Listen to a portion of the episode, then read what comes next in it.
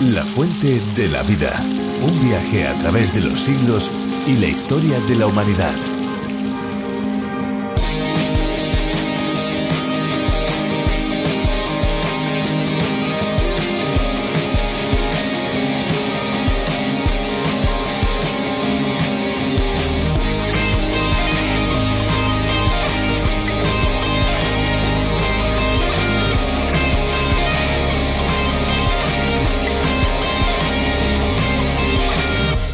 Nuestro organismo está formado en gran parte por agua. Los músculos, el cerebro, la sangre e incluso los huesos contienen agua en mayor o en menor grado. Por esto debemos ser conscientes de la importancia que tiene beber agua para tener una buena salud y prevenirnos de contraer cualquier enfermedad.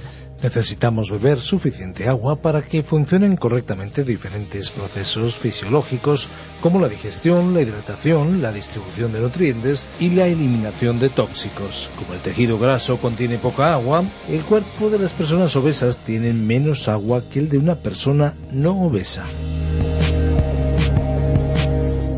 Hola, ¿qué tal amigos? Bienvenidos una vez más a La Fuente de la Vida. Soy Esperanza Suárez y junto a Fernando Díaz les presentamos este tiempo de descubrimiento de un libro que ha cambiado la historia de miles y miles de personas. Así es, Esperanza, un libro singular que es una verdadera biblioteca en un solo volumen. Hablamos de la Biblia, el libro de los libros, la palabra de Dios revelada a nosotros. Cada programa lo iniciamos con cosas curiosas sobre el agua, también tenemos música, como siempre una exposición bíblica, que podríamos decir que ese es el plato fuerte, y nos gusta tener un contacto cercano con ustedes. Y aquí estamos, una vez más, para acompañarles en este tiempo de reflexión, y lo vamos a hacer junto a Virgilio Bagnoni. Efectivamente, Virgilio Bagnoni es el encargado de adaptar el programa original a través de la Biblia del teólogo John Vernon Magee. Así que pueden disfrutar la versión originalmente para España, pero que se puede escuchar en cualquier lugar del mundo en esta aldea global que es Internet. Pues más de 80 países aprenden día a día del libro de los libros mediante este curso y España también es parte de esta lista gracias a la traducción y adaptación realizada por Virgilio Bagnoni. Ahora ya vamos a disfrutar de un tiempo de música y a continuación seguiremos descubriendo la palabra de Dios.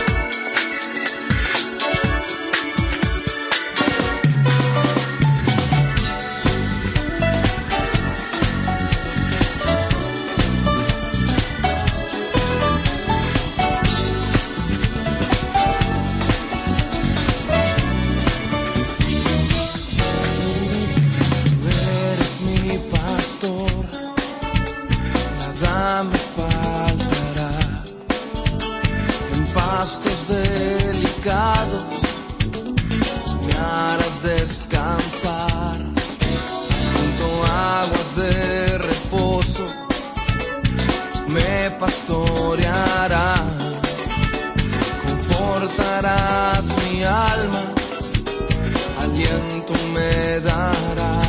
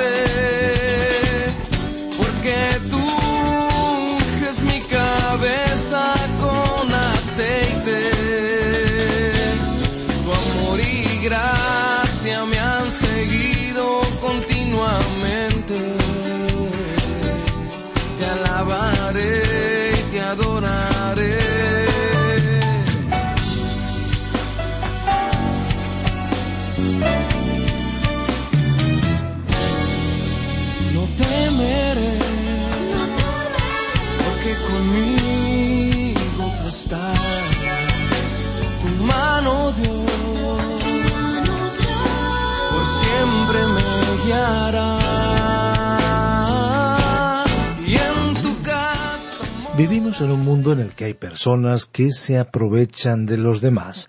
No son pocos los que utilizan del poder y la autoridad que les provee el dinero para oprimir a los otros. En vez de ser solidarios y justos, no hacen más que procurar quitarles a los que ya tienen poco ese poquito que les queda.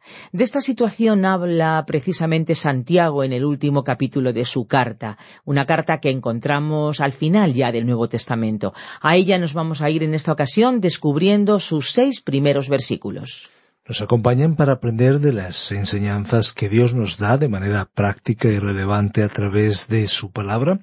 Nosotros eh, estamos aquí ya una vez más eh, con las explicaciones de Virgilio Bagnoni en nuestro viaje a través del libro de los libros, pero antes tomen nota de nuestras vías de comunicación más inmediatas, el WhatsApp 601 20 32 65, repetimos 601 20 32 65 con el prefijo más 34 desde fuera de España. Envíenos sus mensajes y también sus notas de voz y cuéntenos desde dónde nos escucha, desde qué país, desde qué estación de nuestro viaje, de nuestro tren radiofónico nos sigue escuchando. Oímos ya a Virgilio Bagnoni. La fuente de la vida. Nuestro estudio bíblico de hoy se encuentra en la epístola del apóstol Santiago, capítulo 5, versículos 1 al 6. Este capítulo concluye la tercera y última división principal de esta epístola que habíamos titulado Advertencia a los ricos opresores y valor de la inminente venida de Cristo. Los primeros seis versículos de este capítulo llevan el título Las riquezas constituyen una preocupación. Entre los versículos siete y doce tenemos el tema de la venida de Cristo como un consuelo, y desde el versículo trece hasta el final del capítulo veremos que la oración del justo es poderosa. Pasamos así a considerar el tema las riquezas constituyen una preocupación. Llegamos así a una sección notable de la epístola que podría parecer fuera de lugar en esta carta. Una lectura superficial de los primeros seis versículos podría dejar la impresión de que Santiago estaba enseñando una doctrina política de acoso a los ricos y de reparto de la riqueza. Al contrario, una lectura cuidadosa de estos versículos revela que Santiago no estaba enseñando tales cosas. Él estaba instruyendo a los creyentes en cuanto a su actitud y acciones en un mundo lleno de injusticias, en el cual la libertad era solo un sueño. El mundo romano de los tiempos de Santiago no era como el mundo contemporáneo en el cual vivimos. Los estilos de vida eran completamente diferentes. En aquella época no existía una clase media. Estaban los muy ricos, inmensamente ricos, y los extremadamente pobres. La mayoría de los cristianos de aquellos días procedían de las clases muy pobres y de los esclavos. Por supuesto, no había enormes edificios para el uso de las iglesias ni organizaciones cristianas con grandes recursos. Al aproximarnos a este pasaje de la Biblia deberíamos entender que Santiago no estaba condenando las riquezas. Las riquezas en sí mismas no son inmorales, tampoco son morales. En realidad la Biblia no condena al dinero.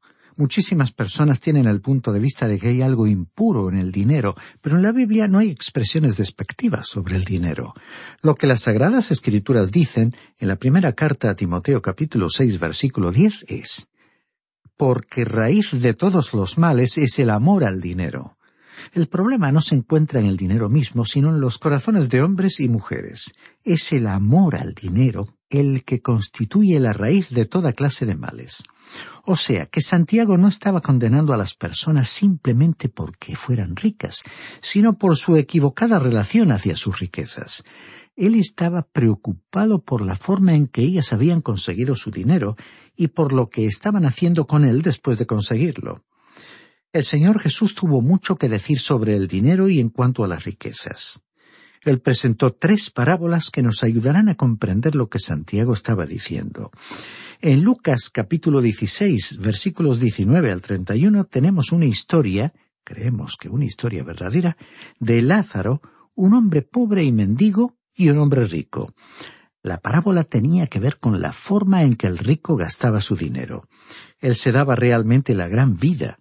Es interesante que este hombre pobre estaba echado a la puerta de su casa. ¿Quién lo colocó allí?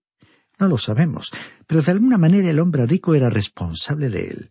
Y así el rico permitía que el mendigo se alimentara de las migajas que caían de su mesa. La historia contó que los perros lamían las heridas del mendigo, mientras que el rico hacía espléndidos banquetes todos los días. Fue la forma en que aquel hombre se hacía rico lo que en cierta manera le convirtió en responsable de la condición del mendigo. Alguien preguntará por qué pensamos esto. Bueno, ¿a dónde fueron estos dos hombres después de la muerte? Lázaro fue al seno de Abraham y el hombre rico fue al infierno. Esta conclusión nos muestra cómo juzgó Dios las vidas de estos dos hombres. En el Evangelio de Lucas capítulo 12 el Señor Jesús presentó una segunda parábola sobre un hombre rico. Este fue aquel que construyó graneros más grandes, o al menos tenía planes para construirlos. Sin embargo, nunca llegó a construirlos porque murió. El Señor Jesús nunca condenó a aquel hombre por ser rico. Cuando declaró su posición, simplemente lo relató como un hecho. Según todas las apariencias externas, este era una buena persona y un ciudadano honesto. Pero este hombre acumulaba su dinero. Quería pasarlo bien en su avanzada edad y no pensó en la eternidad. El Señor Jesús lo calificó como un insensato. En realidad era más que codicioso, era egoísta. Estaba atesorando el dinero para sí mismo y esa actitud era una forma de idolatría. En la palabra de Dios se nos dice que la codicia es idolatría, es decir, que consiste en adorar a las cosas materiales. Pero el egoísmo surge cuando usted se adora a sí mismo, y esa es hoy una actitud muy generalizada. En realidad es incluso considerada por algunos consciente o inconscientemente como una virtud cristiana. Se nos dice que tenemos que tener un gran respeto para nosotros mismos y una gran confianza en nosotros. Pero el Señor Jesús dijo, separados de mí, nada podéis hacer, como podemos leer en el Evangelio de Juan capítulo quince, versículo cinco. Hubo una tercera parábola que el Señor presentó sobre las riquezas. Fue la parábola del mayordomo injusto, por medio de la cual enseñó acerca del uso sabio del dinero por parte de los cristianos. Dios considera al hombre responsable no sólo de la forma en que consigue su dinero, sino también de la manera en que lo gasta. Hay otra cuestión que debemos considerar antes de examinar el texto. ¿Eran los ricos que Santiago estaba condenando en su epístola cristianos o no cristianos? ¿Eran ricos piadosos o ricos impíos? Hay alguna controversia y diferencias de opinión entre algunos expositores bíblicos ante esta pregunta.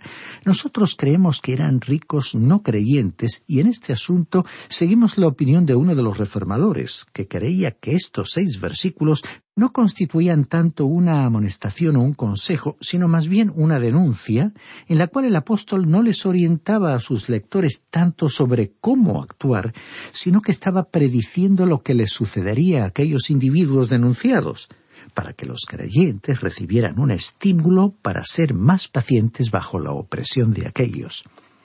Según esta opinión, esto fue lo que el apóstol sencillamente insinuó. Ahora, ¿por qué Santiago dejó de hablar a los creyentes y comenzó a hablar a los no creyentes? La verdad es que no cambió de destinatarios. Él aún estaba hablando a los creyentes. ¿Y cómo pudo ser así si aquí él estaba hablando obviamente a los ricos? Él estaba hablando a los no creyentes y al mismo tiempo estaba diciéndoles a los no creyentes que vivían en un mundo impío, donde los ricos impíos impondrían ciertas privaciones sobre ellos y se aprovecharían de ellos, un mundo en el cual ellos estarían a merced de estos hombres ricos y malvados. El Señor Jesucristo ya se había referido en general a esta situación cuando dijo en el Evangelio de Juan capítulo 16 versículo 33 En el mundo tendréis aflicción, pero confiad, yo he vencido al mundo. Así que los creyentes debían tener paciencia bajo aquellas circunstancias, sabiendo que Dios trataría con aquellos ricos impíos en la eternidad y no aquí en esta tierra. Esto quedó bien claro en el versículo seis de este capítulo cinco de Santiago, que dice Habéis condenado y dado muerte al justo. Dios condenó esas acciones de los ricos y el texto añadió sin que Él, es decir, el justo, os haga resistencia. Pero Dios les permitió, o así lo pareció, salirse con la suya. Sin embargo, al final Él los juzgará. El rey David se sintió inquieto por la prosperidad de los malvados. Esto era algo que le preocupaba constantemente.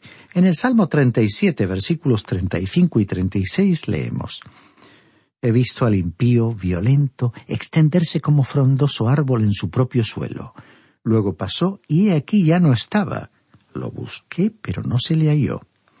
Al principio de este Salmo 37, David dio el mismo consejo que Santiago, diciendo en el versículo 7, Confía callado en el Señor y espérale con paciencia. No te irrites a causa del que prospera en su camino, por el hombre que lleva a cabo sus intrigas. Esta fue una gran declaración en la que él estaba hablando del rico impío. David se sintió molesto por esta situación hasta que acudió al templo y vio que con el tiempo Dios se ocuparía de esa gente. Acerquémonos ahora al texto de este quinto capítulo de Santiago y leamos el versículo uno. Vamos ahora, ricos, llorad y aullad por las miserias que os vendrán.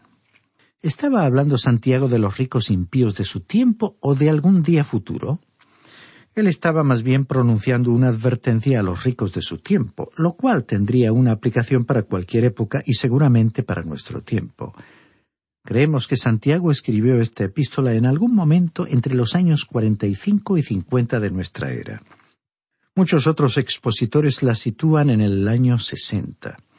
Indiferentemente de la fecha, la destrucción de Jerusalén tuvo lugar en el año 70 porque el general romano Tito avanzó hacia Jerusalén y la destruyó como nunca antes había sido destruida. La arrasó.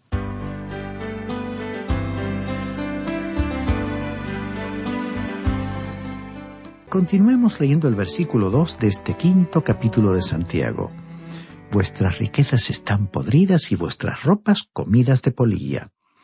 A la luz del retorno de Cristo se les advirtió que todas las riquezas del mundo quedarían reducidas a la nada. Estas palabras evidentemente no impresionarían a una persona rica e impía de aquellos días más de lo que lo harían hoy. Sin embargo, el rico supo que para él el futuro era incierto, tal como muchos son conscientes de ello en la actualidad. Siempre existe el peligro de una situación de pánico, de un accidente, de una sequía o de una depresión económica. Este siempre ha sido el curso de los acontecimientos desde que las personas comenzaron a acuñar monedas. Siempre vendrán años buenos o también años malos. Todos sabemos que ha habido en varios países períodos de depresión económica cuando millonarios se han arruinado y convertido en personas pobres de la noche a la mañana. Muchos no han podido resistirlo y se han suicidado. Acciones y bonos del Estado guardados en cajas de seguridad no alcanzaron ni el valor del papel en que estaban impresos. Continuemos leyendo el versículo tres de este quinto capítulo de Santiago. Vuestro oro y plata están enmohecidos, y su moho testificará contra vosotros y devorará del todo vuestros cuerpos como fuego. Habéis acumulado tesoros para los días finales. Fue como si Santiago les hubiera dicho, ¿Sabéis que vuestro oro y vuestra plata están enmohecidos? Y es así porque vosotros vais a decaer. Este fue el juicio que caería sobre los ricos impíos como los hombres de dos de las parábolas que Cristo pronunció. La muerte los sorprendió a ambos, y la muerte separa con toda seguridad a una persona rica de su dinero. Así que Santiago estaba condenando a los ricos impíos por acumular su dinero de forma egoísta. El oro y la plata se enmohecen. Sus poseedores están hoy en auge y mañana en la quiebra. Cuando una persona logra tener una fortuna, desea tener cada vez más. Es como beber agua de mar. Cuanto más uno beba de ella, más sed tendrá. Una persona con esa actitud frente al dinero podrá continuar acumulando riquezas, pero éstas no le harán más feliz. Hemos leído algo sobre las vidas de dos conocidos multimillonarios cuyas vidas fueron un ejemplo, repito, cuyas vidas fueron un ejemplo de la futilidad o inutilidad de las riquezas. Ambos fueron hombres notables que construyeron grandes imperios financieros, pero uno de ellos, en sus últimos años de vida, fue un solitario y un enfermo. En esos años él no pudo haber sido feliz y del otro hombre, la prensa publicó la siguiente declaración. Daría toda mi riqueza simplemente por un matrimonio feliz. Hasta aquí la cita. Qué conclusión trágica para toda una vida de esfuerzos. Dios dio las riquezas no para que fueran acumuladas, sino para que fueran administradas. El hombre rico de la parábola que Cristo relató planeaba construir graneros más grandes para almacenar sus frutos y sus otros bienes. Pero una persona solo puede consumir una cierta cantidad limitada de comida y bebida, y su mente solo puede asimilar una determinada cantidad de riqueza. Todo lo que exceda esa cantidad le producirá una ansiedad insaciable e incontrolable de tener más, y entonces no experimentará una verdadera satisfacción. Por tal motivo nuestro Señor llamó insensato al hombre de la parábola. En vez de intentar construir incontables graneros, debería haberse preocupado de ayudar a otros a llenar sus graneros. A un agricultor cristiano de cierto país, la organización de agricultores a la cual pertenecía le pidió que se deshiciera de parte de su cosecha para poder mantener los precios altos. En consecuencia, se destruyeron toneladas de fruta. Y pensar que tantas personas habrían podido satisfacerse con aquella fruta. Y pensar que lo mismo sigue sucediendo en nuestro tiempo en diferentes partes del mundo. Por ello, Santiago dijo que la riqueza debía ser administrada y no acumulada de forma egoísta. Continuemos leyendo el versículo cuatro de este quinto capítulo el jornal de los obreros que han cosechado vuestras tierras, el cual por engaño no les ha sido pagado por vosotros, clama, y los clamores de los que habían segado han llegado a los oídos del Señor de los ejércitos. Santiago condenó a los impíos ricos no sólo por acumular dinero, sino también por hacerlo de una forma deshonesta. Ellos habían robado a los pobres para hacerse ricos. En la parábola el hombre rico había dejado caer algunas migajas para el mendigo, y aquí tenemos uno de los mensajes de la parábola. El mendigo había sido colocado en la puerta de la casa del rico porque éste era responsable de él. En Proverbios capítulo 22 versículo 7 dice, El rico domina a los pobres y el deudor es esclavo del acreedor. Así que Dios condenó al impío rico por hacer su dinero deshonestamente, especialmente cuando estaba oprimiendo a los hijos de Dios. Puede que Dios no haga nada para corregir esas situaciones hoy, pero Él va a juzgar en el futuro. Si los hombres están incrementando sus riquezas pisando las manos de quienes se encuentran en un nivel inferior a ellos, entonces Dios juzgará esas injusticias. Estas palabras deberían servir como advertencia para quienes actúen de esa manera. Por lo tanto, Dios juzgará la forma en la que las personas ganan su dinero y la manera en que lo gastan. Continuemos leyendo el versículo cinco de este quinto capítulo de Santiago. Habéis vivido lujosamente sobre la tierra y habéis llevado una vida de placer desenfrenado. Habéis engordado vuestros corazones en el día de la matanza. Aquí vemos que los ricos estaban gastando su dinero de una forma malvada y pecaminosa. Y deseamos citar otros proverbios. En este libro, en el capítulo 18, versículo 11, dice lo siguiente. Las riquezas del rico son su ciudad fortificada, como un muro defensivo se las imagina. Y el otro se encuentra en Proverbios capítulo 28, versículo 11, y dice, El hombre rico es sabio en su propia opinión, mas el pobre e inteligente lo escudriña. Esta es la imagen de aquellos dos ricos impíos de quienes habló el Señor Jesús. Ambos quisieron disfrutar de su dinero hasta lo máximo. Uno quiso almacenar sus riquezas y disfrutarlas a su avanzada edad, y el otro las estaba disfrutando mientras el bendigo yacía a la puerta de su casa. Si alguien está decidido a vivir solamente para esta vida, como si no hubiera una vida eterna, debería asegurarse de disfrutarla bien, aunque en aquel caso Dios dijo que era un insensato. Finalmente por hoy leamos el versículo seis de este quinto capítulo de Santiago.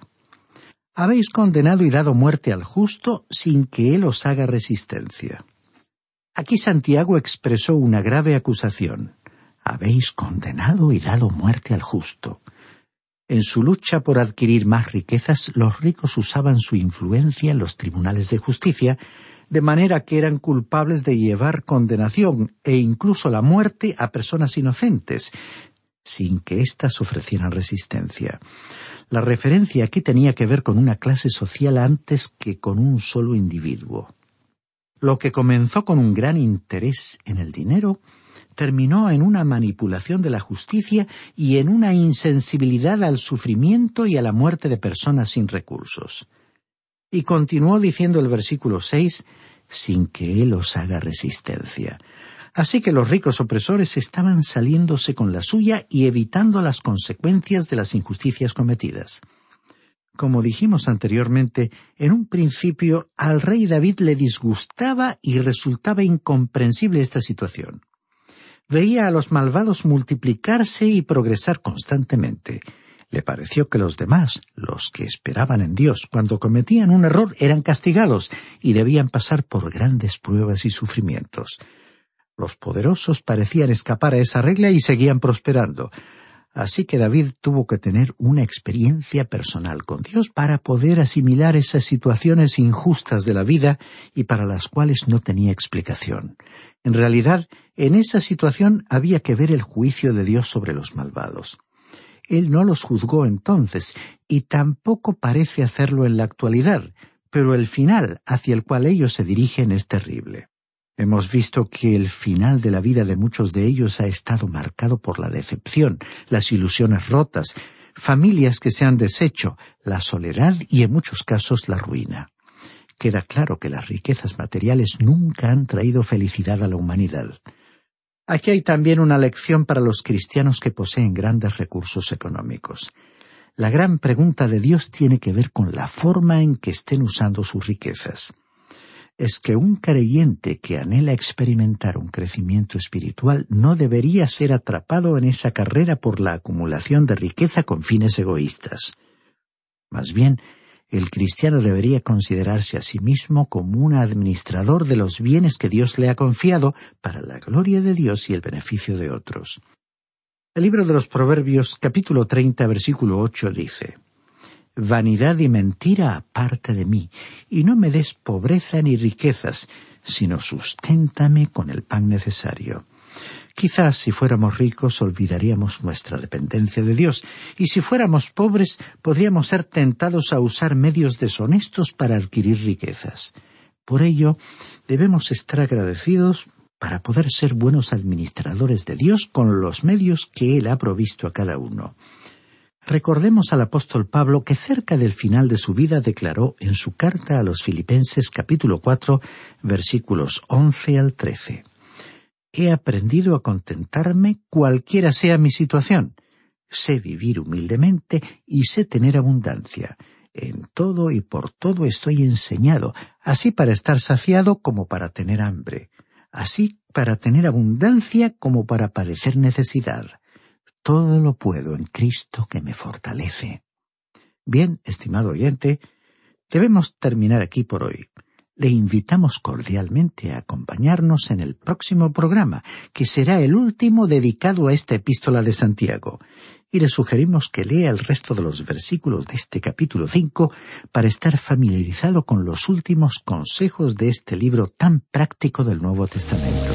La Biblia es la palabra de Dios y como tal nos provee de todo lo necesario para nuestro crecimiento espiritual. Es lo que esperamos que experimenten un auténtico encuentro con Dios y por supuesto el descubrimiento de ese agua de vida que llena nuestro ser. Si quieres seguir bebiendo de ese agua, puede escuchar el podcast del programa en lafuentedelavida.com. Y estén atentos porque les vamos a dar nuestros números de teléfono para poder contactar con nosotros. 91 422 0524, ese es el número fijo, pero también tenemos un número móvil 601 20 32 65, ambos con el prefijo más 34 si nos llaman desde fuera de España.